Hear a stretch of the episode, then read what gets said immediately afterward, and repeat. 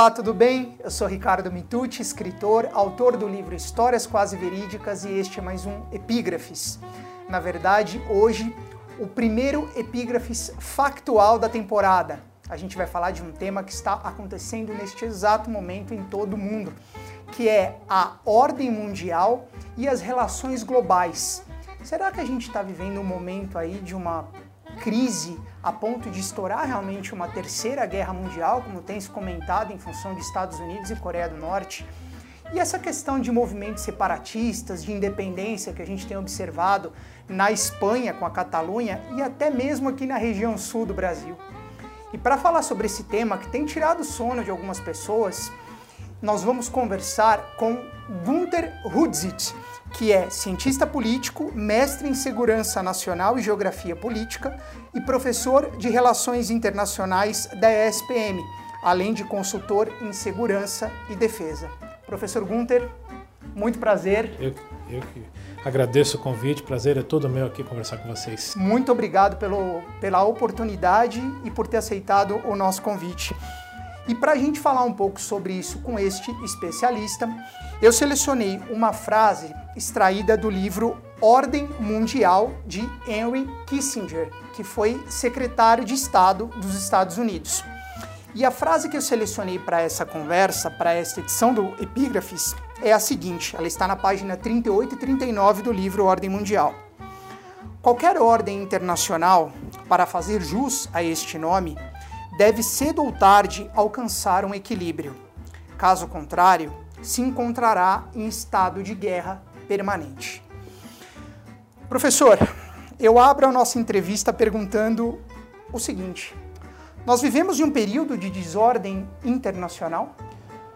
Não diria desordem internacional, eu diria é, um momento em que a ordem internacional estabelecida ao fim é, da Guerra Fria, ali em 1991, quando a União Soviética se desfez, onde uh, vários países começaram a, efetivamente a, a abraçar uh, esse capitalismo liberal e uh, indiretamente a, a, democracia, essa ordem tá, tá, chegou num limite de como ela foi estabelecida, como o Henry Kissinger colocou. Ela tem que alcançar um equilíbrio de uma aceitação para ter essa estabilidade, uma porque uma ordem internacional nada mais é do que uma série eh, de acordos, arranjos, princípios eh, que regulam as relações entre as sociedades, entre os estados e que, portanto, eh, tragam um certo, uma, uma certa previsibilidade nas relações entre os estados. Porque se não houver previsibilidade, os estados têm que se preparar para o pior. O pior é a guerra. E por que, que eles têm que fazer isso? Porque não existe um governo global, não existe um juiz das relações internacionais. Os estados são soberanos, ou seja, existe essa igualdade jurídica entre eles. Agora, isso não significa que eles sejam realmente todos iguais. Como se diz, existem aqueles com um maior poder do que o outro, e aqueles com maior poder, com essa capacidade de influenciar os outros, tentam estabelecer essas regras que, lógico, vão lhe favorecer. Claro. E por isso que houve-se essa ordem estabelecida ao fim da Guerra Fria, onde o Ocidente prevaleceu, onde todos passaram, como eu disse, a adotar o capitalismo liberal. É, quais são aqueles países que continuam comunistas hoje no mundo? Coreia do Norte e Cuba. É, o fim da União Soviética mostrou que realmente o capitalismo se mostrou o sistema econômico que melhor gera riqueza. Não é que é aquele que melhor distribui riqueza, é o que melhor gera riqueza. Justamente a distribuição vem com a democracia. Não é à toa que eu sempre faço um exercício com os alunos e, e pergunto para eles: imagine um país onde você diria, eu vou me aposentar e moraria lá tranquilamente. Primeira pergunta: ou não é capitalista? Segunda pergunta: ou não é uma democracia? Não é à toa que nós chamamos os países desenvolvidos como desenvolvidos é aqueles que todo mundo, todos almejam chegar. Portanto, é essa democracia e esse capitalismo liberal ocidental prevaleceu e virou o que muitos chamam né, desse neoliberalismo e que prevaleceu, portanto, virou a referência, principalmente porque os americanos nos anos 90 começaram a crescer sem parar, principalmente nos anos Clinton, é, você teve o pleno emprego no final dos anos 90, e aonde os outros dois polos capitalistas poderiam se contrapor aos Estados Unidos era a Alemanha e o Japão. Mas o Japão entrou em estagnação e está até hoje praticamente estagnado, e a Alemanha, nesse processo de reunificação e criação da União Europeia, carregou um peso muito grande para sua economia. Ela cresceu, mas não cresceu tanto. Por isso que esse modelo capitalista norte-americano liberal se tornou a referência. A gente não pode esquecer, por exemplo, que a China lutou tanto para entrar na OMC, né? essa Organização Mundial do Comércio que regula o comércio internacional. Para quê? Para justamente participar desse processo, dessa dita globalização. Agora, com a crise de 2008, 2009 e essa grande recessão que os americanos passaram, que os europeus passaram, os japoneses também. Justamente o núcleo desse capitalismo democrático, é, onde começou a crise, é, se enfraqueceu e nós temos hoje a ascensão da China, da Rússia, do Irã no Oriente Médio, tivemos da Venezuela aqui na América do Sul, de governos que começaram a questionar alguns pontos dessa ordem. Não é que eles queiram mudar a ordem como um todo, como foi a Alemanha, tanto em 1914 quanto em 1939. Mas eles querem mudar. Mudar em que sentido? É, primeiro, é, que direitos humanos são esses? Eles querem relativizar o conceito de direitos humanos ocidental. Que democracia é essa? Eles não querem esse pacotinho de democracia ocidental, eles querem relativizar diante dos valores e da cultura desses países e principalmente do ponto de vista econômico, o papel do Estado na economia. Portanto, eles não querem mudar essa ordem internacional porque foi graças a ela que eles cresceram, o comércio internacional, mas eles querem mudar algumas coisas. E, portanto, nós não temos hoje mais nenhum país sozinho, como foi Estados Unidos ao fim da Segunda Guerra Mundial, ou nenhum conjunto de países, como foi o G7, o Ocidente, ao fim da Guerra Fria, que consiga reformular a ordem internacional e colocar um novo patamar das relações. Por isso que, como alguns autores já colocaram, nós vivemos um, um G0, um mundo G0. O G7, G20, G0, ou seja, não existe mais nenhuma liderança que consiga reformar a ordem, criar uma nova, mas também o que muitos não entenderam é que não existe nenhum país ou grupo de países que queira mudar essa ordem completamente, colocar uma nova. Por isso dessa instabilidade que nós vivemos hoje. Certo. É, e uma rápida contextualizada, então, é, numa sinopse de ordem mundial de Kissinger, o livro ele fala sobre a origem das relações internacionais, com análises sobre a real possibilidade de construção de uma ordem mundial em tempos de extremismo ideológico, conflitos e proliferação tecnológica ou consolidação tecnológica, que é exatamente isso que o professor Gunther comentou agora. E aí, já pegando esse gancho, é, professor, é, falando dessas nações que é, tentam talvez subverter, digamos, essa ordem estabelecida, acho que talvez esse seja a, essa deve ser a grande preocupação de muita gente que está nos assistindo hoje. Quais os riscos reais de uma nova grande guerra, sobretudo se a gente considerar essa retórica é, é, belicosa de Estados Unidos e Coreia do Norte nas figuras de seus respectivos líderes? Uh, uma terceira guerra mundial, como muitos vêm falando ultimamente, ou uma nova guerra fria, eu não vejo isso acontecendo, porque não existem dois blocos, dois polos com valores tão diferentes que conformariam duas alianças. Como foi a Segunda Guerra Mundial, a Alemanha, junto com Japão e Itália, que se opôs a Reino Unido, França e depois Estados Unidos. Ou Guerra Fria, com Estados Unidos e seus aliados, e a União Soviética com seus pseudo-aliados. Nós não temos isso. Como eu disse, é, é, os países se abriram ao capitalismo, em grande parte se modernizaram, não é uma democracia livre como a, a ocidental europeia norte-americana, mas a, a, absorveram esses valores. Então não existem esses dois polos. Agora, existem tensões é, muito grandes, é, principalmente no caso da Península Coreana com a Coreia do Norte, que, como eu disse, um daqueles pouquíssimos países é, que não aderiram ao, ao, capitalismo, nem se fala de democracia. Fechados mesmo, né? Nossa, é, é, uma das piores ditaduras que existe. É, e que, portanto, é, a, e um, um fato importante que muitos ou não sabem ou esquecem, oficialmente Coreia do Norte e Coreia do Sul ainda estão em guerra. Sim.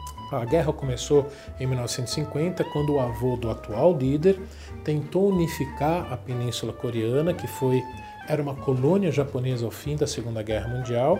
E aí, como a Alemanha foi dividida em, em, zonas de ocupação, a, a, Península Coreana também foi dividida em zonas de ocupação, o norte com a União Soviética, o sul com os Estados Unidos, e por isso que levou o início da guerra, quando o avô do atual líder é, quis unificar a Península Coreana, uma guerra que durou de 50 a 53, realmente uma, muito sangrenta.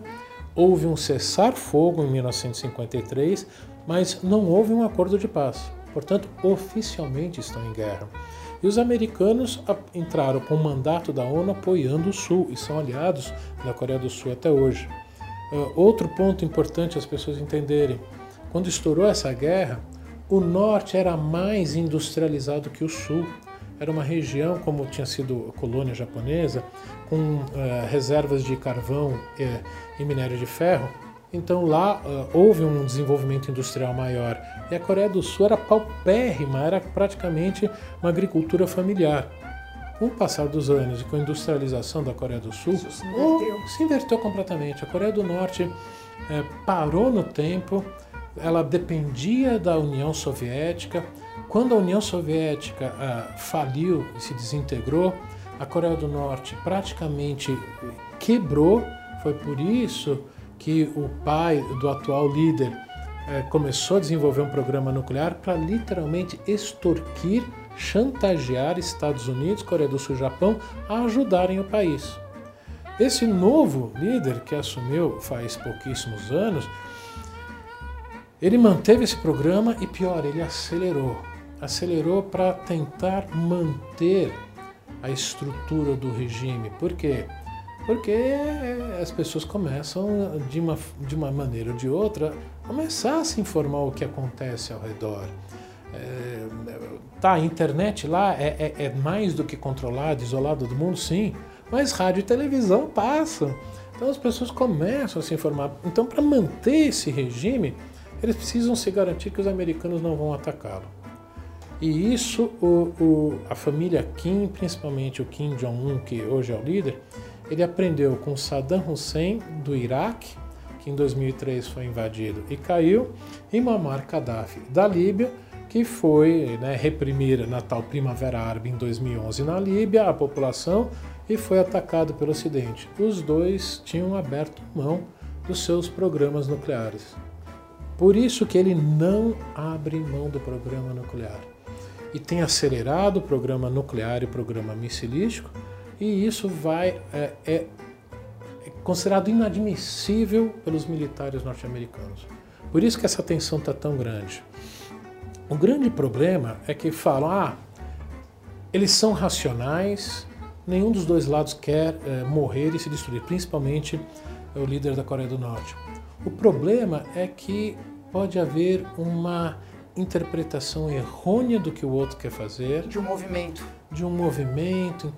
E já aconteceram vários casos na história como esse.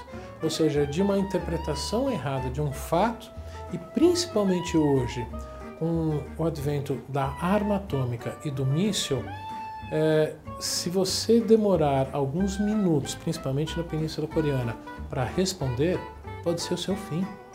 Então, o, o, estado de tensão é muito alto. E por isso que o, o receio é que por uma ação que seja mal interpretada pelo outro lado, haja uma escalada e possa haver uma guerra. Mas é uma guerra localizada. O grande problema é que a Coreia do Sul é a décima ou décima primeira economia do mundo e boa parte dos eletrônicos no mundo provavelmente né?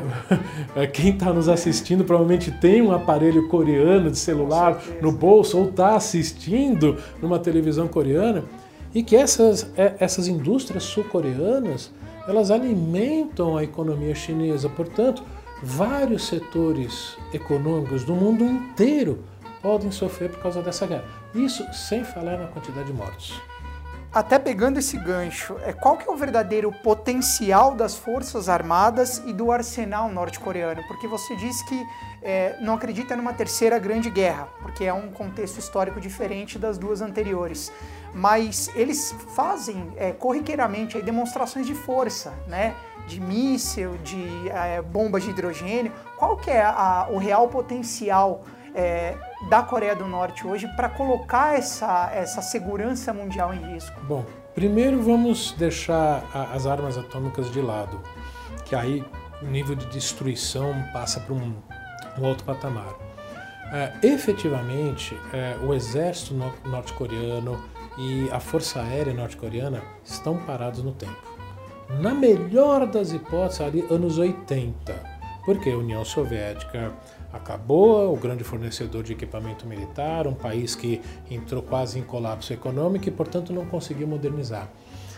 Mas a Coreia do Norte tem uma quantidade tão grande de artilharia, aquelas peças que atiram ogiva longe a mais ou menos 45, 50 quilômetros de distância, a quantidade dessa artilharia e de foguetes de curto alcance é tão grande, tão grande, que eles conseguem atingir Seul, e que, portanto, num conflito aberto, a, a, a quantidade de, eh, de, né, de obuses caindo de 155 milímetros, que são peças desse tamanho, vai ser tão grande que se calcula já alguns centros de pesquisa de guerra nos Estados Unidos, a Rand Corporation, a, a, mais famosa dela, que é ligada à Força Aérea dos Estados Unidos, já calculou que possivelmente no fim do primeiro dia de guerra convencional se teria aí talvez 60 a 70 mil mortes. Ao fim da primeira semana, 300 mil mortos. Em uma semana de um eventual em conflito. Em uma semana, porque a, até os americanos conseguirem destruir todo, todas essas peças de artilharia, levaria tempo. E, portanto, se fala em possivelmente num conflito que pode durar um mês, em um milhão, um milhão e meio de mortos. É Dos dois lá. É, é muita, muita gente. gente. Nós estamos falando que Seul, a região metropolitana de Seul, tem em torno de 25 milhões de pessoas. E, portanto, a, como eu disse, a quantidade de mortos vai ser muito grande. muito grande. E é justamente isso que fez com que uh, o presidente Bill Clinton dos Estados Unidos, nos anos 90, recuasse. Uhum. Fez com que o, o, presidente George W. Bush não atacasse, o presidente Obama não atacasse, porque sempre vinha aquela uh, uh, análise da inteligência norte-americana dizendo: em mais quatro anos a Coreia do Norte deve ter uma bomba atômica. E sempre, vai ser no meu governo? Não, então, então deixa, para o próximo. Aí veio o próximo presidente, mais quatro anos, foi reeleito, tem mais quatro anos, vai ser no meu mandato? Não, deixa para o próximo. Aí então, Clinton, é, W. Bush, Obama, Trump. E aí que veio a má notícia. Não é mais em quatro anos, presidente, é no seu mandato e justamente isso que a gente, tá, que a gente viu. Ele não só é, acelerou o, o programa em quantidade de ogivas, mas como você disse, ele deu um passo que ninguém esperava que é sair de uma bomba atômica para uma bomba de hidrogênio. O poder destrutivo de uma bomba de hidrogênio é gigantescamente maior. Só para se ter uma ideia, a bomba atômica que os americanos jogaram em Hiroshima e Nagasaki tinha em torno de 15 quilotons. Cada quiloton é, é uma tonelada de TNT. Ah, inicialmente, essa bomba de hidrogênio que, que explodiu é, se falou em torno de 100, 120 quilotons. E já há alguns analistas revendo os dados sísmicos, que ele fez um teste Sim. dentro da montanha, Sim. falando entre 250 e 300 quilotons. Isso, uma bomba dessas numa região é, metropolitana como uh, Seul, uma única bomba dessas você conseguiria, dependendo de onde caísse, você matar facilmente 500 mil pessoas. Devastador. Devastador. Por isso que eu falei, é um grau de destruição muito maior. E por isso que a gente tem que separar, mas né, convencional ou com arma De qualquer forma, muita gente morreria num conflito desses. E por isso o receio dessa escalada por parte dos norte-americanos. E aí é que está o problema, no meu entender. Na cabeça do, do Kim Jong-un, do ditador da Coreia do Norte, ele tem certeza que os americanos não vão à guerra por causa disso. Uhum. Agora, é, será que não pode chegar a um ponto em que a liderança norte-americana diga não, isso é inaceitável? É, é, é uma situação limite onde todos estão tentando pôr panos quentes, inclusive China, a maior aliada da Coreia do Norte, Sim. porque a perspectiva é horrível. Sobretudo pelo perfil de liderança do presidente dos Estados Unidos. Ou eu estou errado? É, não, você está certíssimo. Porque, é, com certeza, o ex-presidente Barack Obama teria lidado de outra forma como ele lidou. Um discurso mais conciliador. Não só conciliador, mas principalmente não provocador. Exatamente, não provocador. E, ao contrário e, e, do, do, Trump. Ao contrário, e, vem muito de uma mentalidade que o presidente Trump tem de negociador de empresa privada, de levar a pressão sobre o outro lado para trazer o outro lado para a negociação. Mas isso é um negócio é. entre empresas, entre empresários, do mundo corporativo. É. Não entre lideranças e principalmente não entre eh, um presidente norte-americano e um líder que, imaginem, ele nunca ouviu um não na vida. Imagine então o que é uma criança crescer sem ouvir um não, sem nunca ter tomado um tapa na mão, menino não faz isso, e que hoje tem um botão vermelho para explodir uma bomba limite, atômica. Não tem limite, né? Para as pessoas terem ideia, ele mandou matar o tio e a tia porque se sentiam ameaçados por ele. Ele mandou matar um general que cochilou durante um discurso dele. E mandou matar o meio-irmão dele, que é, era para ser o, o, o, sucessor do pai, mas foi pego entrando no Japão com um passaporte falso e com uma, um, um ticket para entrar na Disneylândia do Japão. Aí caiu em desgraça, ele foi exilado na China. Ele mandou matar o irmão com um um agente de gás nervoso atrás que mata em segundos. Portanto, ele tem essa mente é, paranoica de se manter no poder.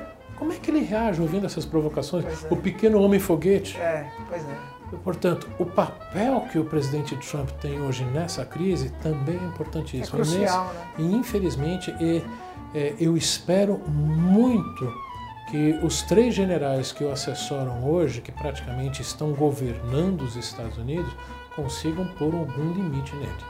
É o que nós esperamos todos, né? inclusive desse lado do globo. E mudando um pouquinho agora é, a localização geográfica do problema, queria falar sobre a questão do Estado Islâmico. Por que, que as grandes potências, na sua opinião, professor, ainda são vítimas de ataques terroristas de grupos extremistas? Faltam investimentos em segurança e inteligência ou existem outros motivos para esses ataques? Eles investem, investem muito. Só que esse radicalismo eh, islâmico eh, tem uma, algumas facilidades, não é só uma, algumas facilidades do mundo moderno. Para começar, a própria internet. Portanto, é, não precisa mais ter a presença física de um grupo é, num outro país para conseguir radicalizar pessoas. Através da internet, eles conseguem fazer é, justamente é, é, é, essa conversão. Você também tem hoje essas minorias que ou elas são reprimidas em alguns países que não são democráticos, como China e Rússia, ou se sentem é, excluídos e até como cidadãos de segunda classe nos países democráticos envolvidos, como Estados Unidos, Europa, principalmente França. Por isso que eles conseguem, o Estado Islâmico conseguiu é, ter tantos seguidores em vários países e que, mesmo com o fim do Estado Islâmico controlando um território na Síria e no Iraque. No Iraque praticamente não controla mais território, falta pouco tempo para ele também ser derrotado na Síria. Esse Estado Islâmico vai sobreviver, porque ele não é um governo, apesar desse nome que se deu, Sim, é, principalmente aqui no, no, no Ocidente, né, Estado Islâmico. É uma ideologia. E, portanto, ideologia é mentalidade. É, se, se, transfere facilmente. Né? Facilmente né? é, é, por comunicação. Sim. E o mundo está interligado pela internet. Sim. Portanto, eles não só conseguem converter, eles conseguem atacar, como eles se adaptam. Eles não seguem sempre o mesmo padrão. Enquanto eles conseguem agir de uma tal forma, eles vão agindo. A partir do momento em que aquela forma de, de ação já é, já consegue ser combatida pelos governos, eles, eles se adaptam, mudam a forma de atuação. E, portanto, é, eu diria que, infelizmente, esse terrorismo radical uh, religioso está aí para ficar por um bom tempo. Porque é, algum tempo atrás, principalmente depois do 11 de setembro, quando os americanos perceberam o, o, o problema, a ameaça que o terrorismo islâmico se tornou, uh, se investiu muito para estudar né, esses grupos. E o que, que, por exemplo, se descobriu? É, Normalmente, um grupo terrorista dura três a quatro gerações. O primeiro que funda vai conseguir viver aí uns 30, 35 anos até sucumbir, ser morto pelo governo. Então, nesse meio tempo dessa vida dele, ele consegue mobilizar uma segunda geração que, devido à repressão do Estado, eh, vai viver aí uns 25, 30 anos. E nesse consegue ter, portanto, a mobilização de uma terceira geração que provavelmente vai ser morto entre 20 e 25 anos. É, não é muito diferente de alguns, algumas comunidades pobres, principalmente no Rio de Janeiro, naquelas, nos morros, onde a gente vê é, é, traficantes cada vez mais jovens. Então isso acontece também com, com esses grupos. Portanto, até realmente é, se combater e se criar uma é, alternativa a essa visão de mundo, e é esse o ponto importante que os muçulmanos precisam ter. Eles mesmos precisam criar uma visão oposta a esse, essa visão radical e combater com ideias. Porque um, um, um grupo terrorista uh, ou um grupo radical político não se combate só por repressão. É importante, mas não é só isso que acaba. São ideias que conseguem se, se contrapor. Portanto, o mundo muçulmano também tem que ter um papel muito importante nisso. E você falou é, de Torres Gêmeas, né? Você falou de 11 de setembro é, e falou dessa facilidade que eles têm, né? É, os extremistas islâmicos de mudar as estratégias. A gente ainda pode ver um ataque de grande magnitude, como foi o 11 de setembro, ou em função dessas mudanças de estratégia, a tendência agora são, pelo menos o que a gente tem acompanhado, né, é, esses atropelamentos aí em massa ou alguma outra estratégia que porventura eles estejam aí é, é, trabalhando, pelo menos que ainda não veio à tona, mas que se sabe. Qual que é a sua opinião a respeito disso? É, eu diria que grandes, grandes atentados praticamente impossível. Como eu disse, os governos aprendem num, numa taxa de aprendizado mais lenta do que é, precisaria ser é, e, e, que é, com o 11 de setembro, que só foi como eu brinco né, com os alunos, a cerejinha no bolo de Bin Laden, é, ao longo dos anos 90 ele já veio fazendo uma série de grandes ataques. O primeiro atentado às Torres Gêmeas foi em 93. Sim com um caminhão cheio de explosivos que eles colocaram no subsolo e explodiram achando que iriam conseguir desestabilizar uma, uma torre e uma, né? é, e uma torre bater na outra. É, como não deu certo, foi aí que é, lá no Afeganistão eles tiveram que repensar muito até chegar nessa solução de usar aviões. Com isso, os governos aprenderam, aprenderam como agiam e, portanto, conseguiram combater e a Al-Qaeda está bastante debilitada nessa capacidade de fazer grandes atentados. O Estado Islâmico é, partiu com uma outra visão é, de a, ataques é, sincronizados também, explosivos, homem-bomba, mas como isso começou a ficar cada vez mais difícil, porque o acesso a, a produtos para conseguir é, produzir explosivos ou o como ensinar as pessoas a fazer isso, é, se os serviços de inteligência conseguiram né, mapear e conseguiram evitar.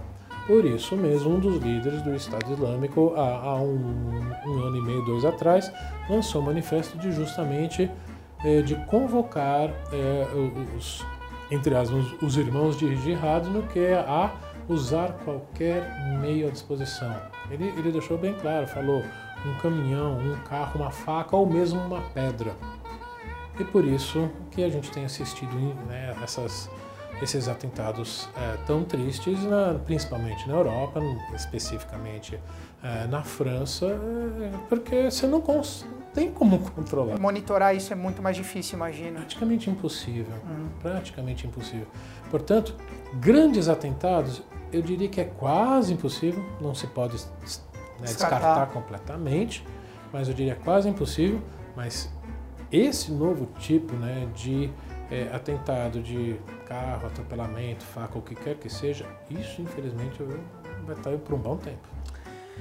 Mudando mais uma vez aí de região e agora falando especificamente sobre a nossa, né, América Latina, é, a Venezuela representa algum risco à ordem latino-americana, professor? Bom, primeiro eu não sou tão adepto dessa expressão latino-americana. Uhum. Porque é, o, que, o que faz com que é, um guatemalteco é, seja igual a um uruguaio? Faz sentido. É, língua, então se for assim, é, é, brasileiro e angolano são iguais. Sim. Brasileiro e, e nesses países de língua portuguesa são iguais? Não, não são. É, por isso que eu, eu, assim, eu vejo muito mais algumas características, ok, a língua é importante, eles não entendem facilmente português, nós os entendemos muito mais facilmente, mas aqui, principalmente em termos políticos, é, a América do Sul que tenta construir uma identidade própria, longe de uma influência é, tão hegemônica norte-americana, que é praticamente impossível para a América Central e Caribe. É, dentro dessa, dessa região, a Venezuela foi justamente uma que tentou uh, uh, subverter a ordem estabelecida, a ordem ocidental liberal, como eu falei no começo, é, com o, o, o, neoliberalismo que tanto a esquerda brasileira é, né, critica e fala mal. E não é à toa que você teve essa guinada à esquerda aqui na região, começando inclusive pelo próprio Hugo Chávez, que chegou ao poder, ao poder no finalzinho dos anos 90 e que depois foi seguido por vários outros líderes. Aqui no Brasil, com o ex-presidente Lula, na Bolívia, com o ainda presidente Evo Morales, já no seu terceiro, tentando o quarto mandato, tentando mudar a Constituição mais uma vez. Você teve o Rafael Correia no Equador, você teve eh, no Chile, a, sempre, né, desde a da democratização no Chile, você teve um, um, um centro-esquerda no poder, teve com, com o presidente Pinheiro, você teve uma direita, voltou à esquerda agora e provavelmente na próxima eleição deve voltar um governo uh, de centro-direita. Portanto, Hugo Chávez foi justamente um que quebrou uh, um quase que ah, não podemos esquecer na Argentina Sim, né, com claro. os presidentes Kirchner, claro. né, o Néstor Kirchner e depois a sua esposa, a Cristina. Né, Cristina Kirchner, e até no próprio Uruguai uh, com o ex-presidente né, uh, Mujica. Portanto, você teve esse bloco que uh, houve essa mudança para uma posição mais à esquerda. E que uh, pegaram esse, o, o, grande momento do boom das commodities. Sim. Petróleo, minério de ferro, soja, né, as carnes, né, as proteínas animais, como se diz hoje no mercado, e que eles expandiram, cresceram, ganharam, se reelegeram, mudaram a Constituição, ficaram. Agora, esse boom, quando acaba, leva a um questionamento desses governos de esquerda. E justamente na Venezuela, onde esse processo teve início, é onde, com a morte eh, do ex-presidente Chávez, sobe um sucessor com uma incapacidade eh, política e de uma visão de se manter no poder a qualquer custo, que levou a Venezuela a essa crise é, quase sem precedentes na, na região. A, a Venezuela está. Uma crise humana, né? É, é, é, é, política, é uma crise política, uma crise econômica, praticamente já virando uma crise humanitária, humanitária. porque é, é uma economia que está ah, desabando, entrando muito pior do que nós vivemos nesses últimos três anos. No último ano, a Venezuela praticamente encolheu 9% e a perspectiva é que esse ano caia mais 10%. Uma inflação de 1.200% a 1.300% ao ano. Falta de alimento, falta de medicamento. Desestruturou completamente a economia. Portanto, é, é, esse país que uh, a gente poderia dizer é, é, praticamente um estado falido, um índice de violência altíssimo, mais alto do que no Brasil, mais alto do que. Olha que o Brasil está passando por um, por um momento uh, de uma violência extrema. Nós estamos hoje em torno de 55 mil mortos violentas por ano. A Venezuela supera isso. Para as pessoas terem ideia, a ONU considera uma violência endêmica a partir de é, 10 assassinatos por 100 mil habitantes ano. No Brasil, nós estamos aí, em média, no Brasil, em torno de 24. São Paulo, aqui, o estado de São Paulo, está com 10. A Venezuela está acima de 40 por 100 mil habitantes ano. Então é uma violência muito endêmica. E por isso mesmo, é aquele bloco que o Chaves criou está mergulhando, está num problema, não tem a, a liderança que ele era, problemas com a queda dos preços das commodities e que está se tornando esse Estado falido e com isso a presença aí desses atores não estatais do crime organizado, principalmente o narcotráfico uh, crescendo muito na Venezuela. Alguns diriam já já estaria uh, dominando certos setores do governo venezuelano alguns vão dizer, ah, isso é coisa né, do governo norte-americano. Não, existe é essa fato. percepção, inclusive por parte de governos europeus. Portanto, você ter um Estado falido é, afeta os vizinhos, como a gente já começou a ver, esses refugiados que estão começando a entrar em Roraima, e isso cria um, uma situação muito complicada para as prefeituras e para o governo estadual. Né? E no momento em que o Brasil passa por essa crise econômica tão grande. Claro. E isso não está acontecendo só aqui, isso está acontecendo na Colômbia, isso está acontecendo nos países caribenhos, por quê?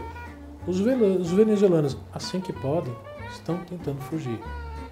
Ou seja, é, a perspectiva de uma crise é, humanitária, humanitária, é muito grande aqui no nosso vizinho. É o nosso lado dos refugiados, né? E eu ia falar justamente sobre isso. Você falou desse, é, de, dessa questão da, da Venezuela estar tá afundando, né?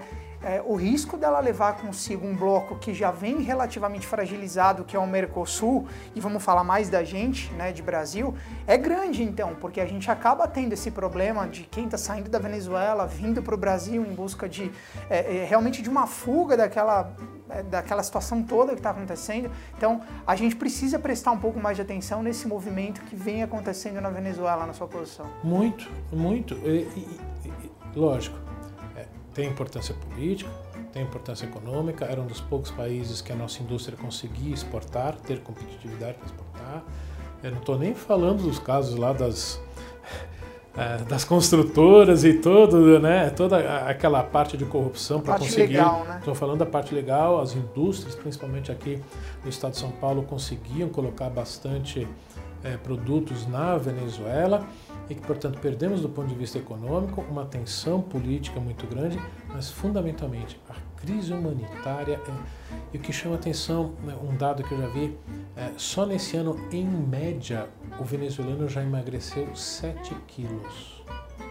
A fome que as pessoas estão passando. É. Aí você olha o presidente Maduro, tá rechonchudinho, ou seja, a fome está só na população. Sim. As lideranças políticas, militares, não estão passando fome. É, é, é, é um, é um limite, muito, é, muito. É um limite.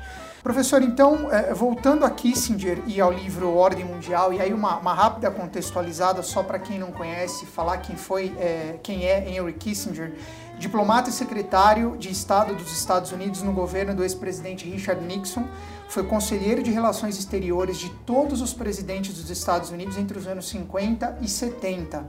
Ganhou o Prêmio Nobel da Paz de 1973 por seu papel na obtenção do acordo de cessar fogo na Guerra do Vietnã. E aí, então, falando um pouco é, aqui de ordem mundial novamente, ele diz num dado momento, abre aspas, jamais existiu uma ordem mundial que fosse verdadeiramente global. Fecha aspas. E você, no início da nossa entrevista, falou alguma coisa nesse sentido também.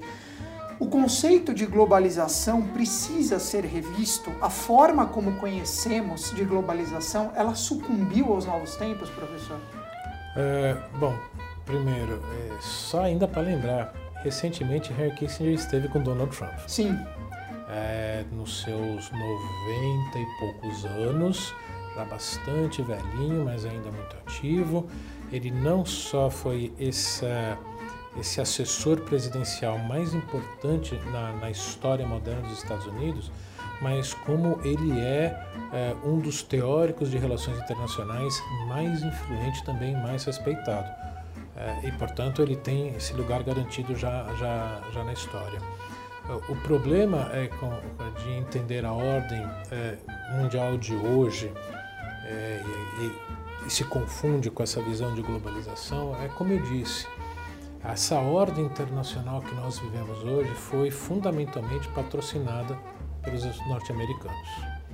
E lógico, com a visão deles de economia. E por isso mesmo, uma visão onde o setor financeiro tem uma importância muito grande. É, não é a mesma visão de economia que, por exemplo, a Alemanha e o Japão têm, que são os dois outros dois grandes centros ocidentais capitalistas. E por isso mesmo, é, é quando veio a crise de 2008, 2009, ela começou no núcleo desse capitalismo e no núcleo do poder global, Estados Unidos e Europa, Reino Unido, né, o grande parceiro norte-americano desde a Segunda Guerra Mundial, mas que ganhou relevância ainda nos anos 80 com Margaret Thatcher, que foi né, a que implementou esse liberalismo no Reino Unido, e Ronald Reagan, que, que estabeleceu no, nos Estados Unidos. Com essa crise, principalmente que começa nesse núcleo capitalista é, e de poder global, é, houve essa ascensão dos outros, o enfraquecimento do Ocidente, a ascensão dos outros, e que, portanto, a gente está nesse momento de questionamento. Essa globalização dessa forma de liberalização das finanças é, e do comércio, é, havia sempre essa visão americana que é, liberalizar é, significa, principalmente o comércio, significa que todos ganham. De uma forma direta ou indireta, todos ganham. E o que, que nós estamos vendo é que não é bem assim. Não é à toa que o Donald Trump foi eleito. Por um grande problema também da candidata democrata Hillary Clinton, é, bastante contestada nos Estados Unidos, mas o apoio que o presidente Trump ganhou foi justamente do quê? Daquela parte da população norte-americana que saiu perdendo com a liberalização comercial, que muitas indústrias já perde, vinham perdendo nos anos 90, 2000, eh, com essa liberalização, com a entrada da China na OMC. E aí, com a crise de 2008-2009, eh, as empresas que continuaram nos Estados Unidos se reinventaram. É, elas se modernizaram principalmente no Parque Fabril com a robotização para diminuir custos. E, portanto, é, existe, começou a se perceber finalmente agora que existem camadas das populações que per... quase certeza vão perder o emprego e que Uh, mantendo como é, está hoje, não vão recuperar o emprego e, portanto, a renda que tinham antes. Isso está acontecendo não só nos Estados Unidos, mas na Europa, em todas as partes do mundo. Aqui no Brasil, é que devido a essa crise geral, é, desde o do, do finalzinho do, do, do, governo Dilma, né, do, último ano do primeiro mandato da, da presidente Dilma e depois no início conturbado a economia brasileira vem mergulhando nessa, né, nessa crise, mas a própria indústria brasileira sofre de um problema de competitividade muito grande diante dessas transformações. E não tem como voltar atrás isso. Porque todo mundo quer conseguir pagar um produto mais barato. O seu salário render, conseguir é, comprar mais. Só que isso tem um impacto econômico. Portanto, sim, é, é, está começando a, a crescer um debate, mesmo no mundo ocidental, de que é necessário que os governos tenham algumas medidas compensatórias internas para essas camadas das populações que não vão conseguir o um emprego como tinham antes. Agora, é, voltar atrás, pegar o relógio, voltar no tempo e fechar a, a, as fronteiras, eu acho isso praticamente impossível. Por quê? Ao fazer isso, por exemplo, os produtos vão ficar mais caros. Sim. A inflação sobe. É, você perde renda também de uma forma generalizada da população. Inflação né, pega todos. Uhum. Portanto, eu não acredito que isso deva retroceder, mas que nós vamos ver questionamentos, algumas medidas compensatórias cada vez maiores. Sim, um único problema. Isso acirra as rivalidades entre algumas populações. Claro. Kissinger também fala, professor, é, no Ordem Mundial, sobre a internet e as possíveis ameaças que emergem daquilo que ele chama do cyberespaço, classificando-as como nebulosas e indefinidas, entre aspas. Uma guerra cibernética pode ser considerada a nova fronteira da desestabilização da ordem mundial vigente? Desestabilização não, de crise sim é, alguns governos, alguns países já sofreram ataques cibernéticos. O mais famoso é a Lituânia, é, agora não me lembro direito o ano, anos 2000, finalzinho dos anos 2000, quando ela é, discutiu retirar uma estátua que homenageava é, o, o, soldado é, soviético que morreu na Segunda Guerra Mundial de uma praça central para o cemitério onde estão enterrados esses soldados, é, olha que coincidência. É, durante vários dias, é, todos os sites do governo lituano tiveram um ataque cibernético vindo da Rússia, que o governo russo negou que tivesse qualquer participação nisso, e que o governo lituano literalmente caiu, parou durante alguns dias. É, o problema é que isso não é só entre governos principalmente o governo chinês contra os Estados Unidos. O norte-coreano dá um trabalho danado para o governo norte-americano. É, isso é relatado, se não semanalmente, mensalmente nos Estados Unidos. Agora, você também tem indivíduos fazendo isso. Existem relatos não confirmados. De maneira isolada, você diz. De maneira isolada. Que um, um, certo apagão na região nordeste do Brasil, alguns anos atrás, foi provocado Sim. por um pequeno rapaz do Sim. Canadá. Sim. Pequeno rapaz daquela história assim, sabe? Adolescente, computador, ou seja, países que não estão é, preparados para isso, e que não têm, portanto, uma segurança cibernética grande, é, estão sujeitos, e, e principalmente são aqueles países que têm economias já relativamente desenvolvidas, aonde a internet é uma parte essencial da vida da sociedade, não só do ponto de vista econômico, porque imagina ninguém conseguir passar mais um cartão de crédito ou sacar dinheiro porque a internet caiu. Sim, o sim. caos que viraria a economia aqui do Brasil. público, semáforos, hospital, tudo, tudo, tudo, tudo. tudo.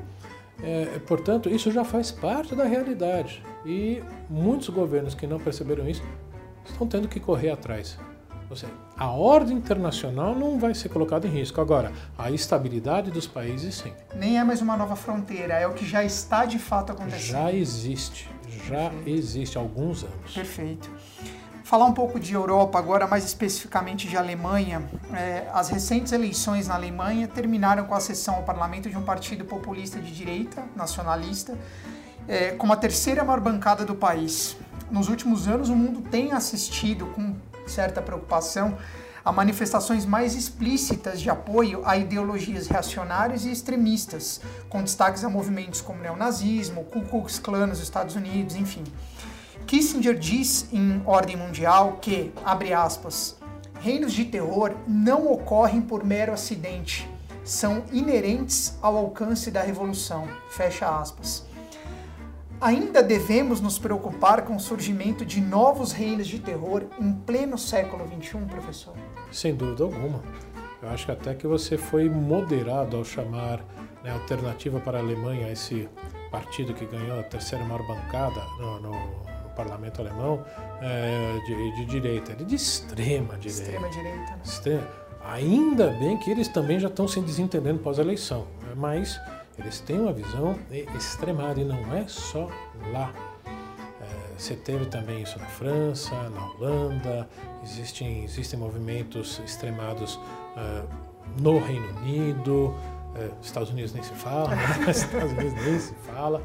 Portanto, é, é, por todo esse desajuste econômico, por toda essa, essa facilidade de comunicação, por toda essa facilidade de transporte, é, as pessoas estão se sentindo é, ameaçadas no seu modo de vida e que é, nenhum, nenhum líder, é, pelo menos nenhum líder sério, diz que sabe com certeza para onde nós vamos.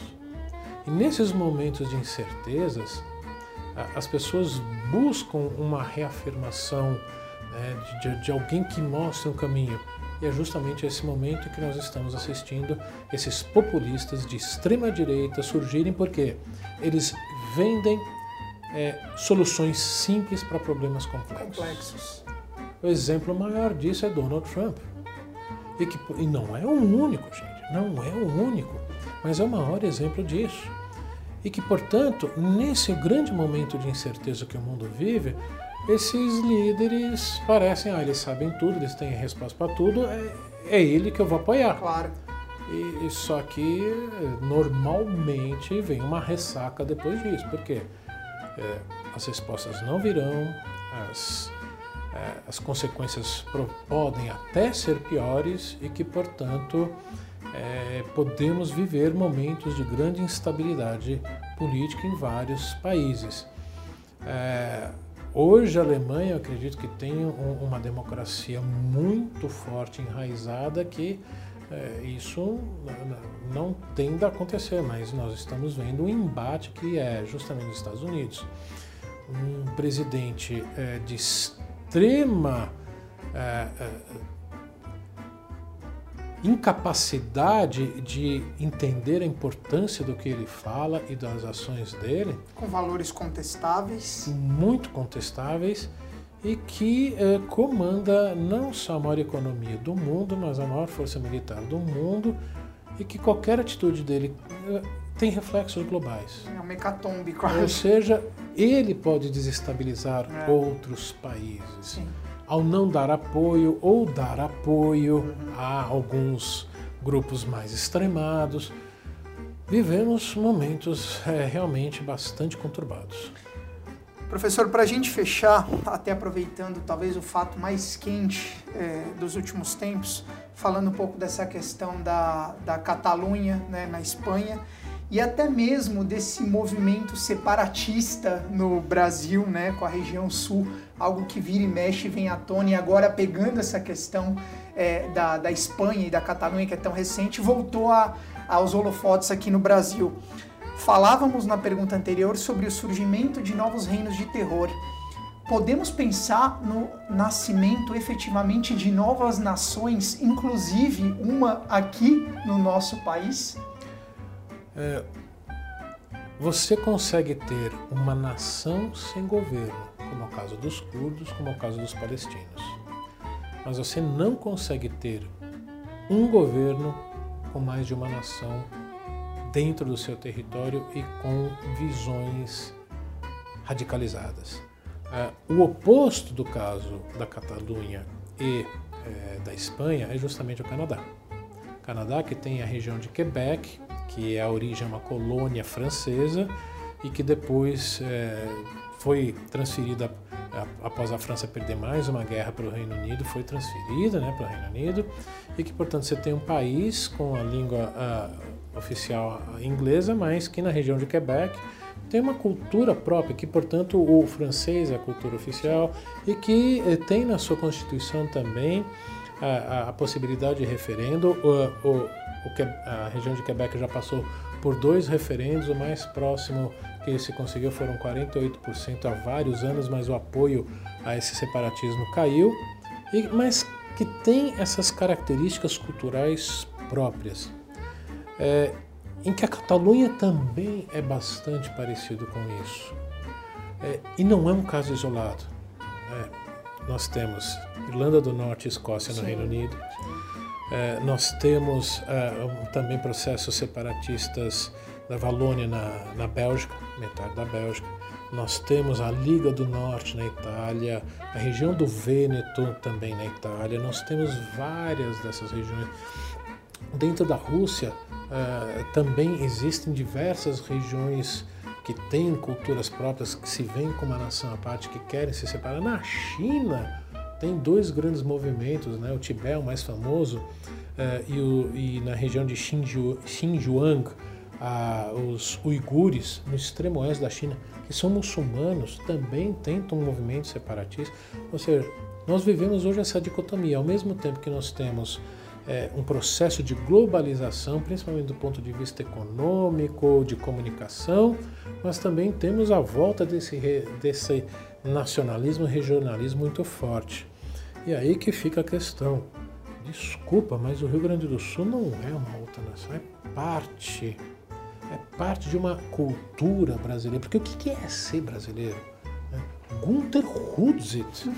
É um nome mais estrangeiro do que o meu, mas eu sou brasileiro e me sinto brasileiro. É, muitas vezes a gente se sente mais brasileiro quando a gente está lá fora, que aí percebe Verdade. o quanto nós somos brasileiros. Eu acredito num regionalismo muito forte, em que é, a cultura do gaúcho seja muito forte, com características próprias muito fortes, mas assim como também existe aqui em São Paulo, no Rio de Janeiro, na Bahia, em vários estados brasileiros. Eu diria aí que é um, um movimento de um, de um grupo pequeno e que, por exemplo, nesse momento se esquece que o Rio Grande do Sul não quebrou de vez graças ao governo de Brasília, que é um estado que está financeiramente quebrado, tanto quanto o Rio de Janeiro. Portanto, vir falar em separatismo aqui, é, é, isso é um dos maiores patrimônios que o Brasil tem e que, inclusive, uma vez, se eu não me engano, 2004, eu estive num, num seminário lá no, no Pentágono, pelo, patrocinado pelo governo norte-americano, e que foi o, o, o que um analista americano me perguntou: como é que vocês conseguem, em um país tão grande, não ter essas diferenças e serem tão bem vistos? Isso é ser brasileiro. Pois é. Portanto, a convivência com todas essas diferenças faz parte de ser brasileiro não o oposto. Catalunha e Espanha não tem nada a ver com o Brasil sem a região sul, portanto. Não vejo isso. O, o, quem faz parte desse movimento, sinto muito, não entendeu direito o que é ser brasileiro.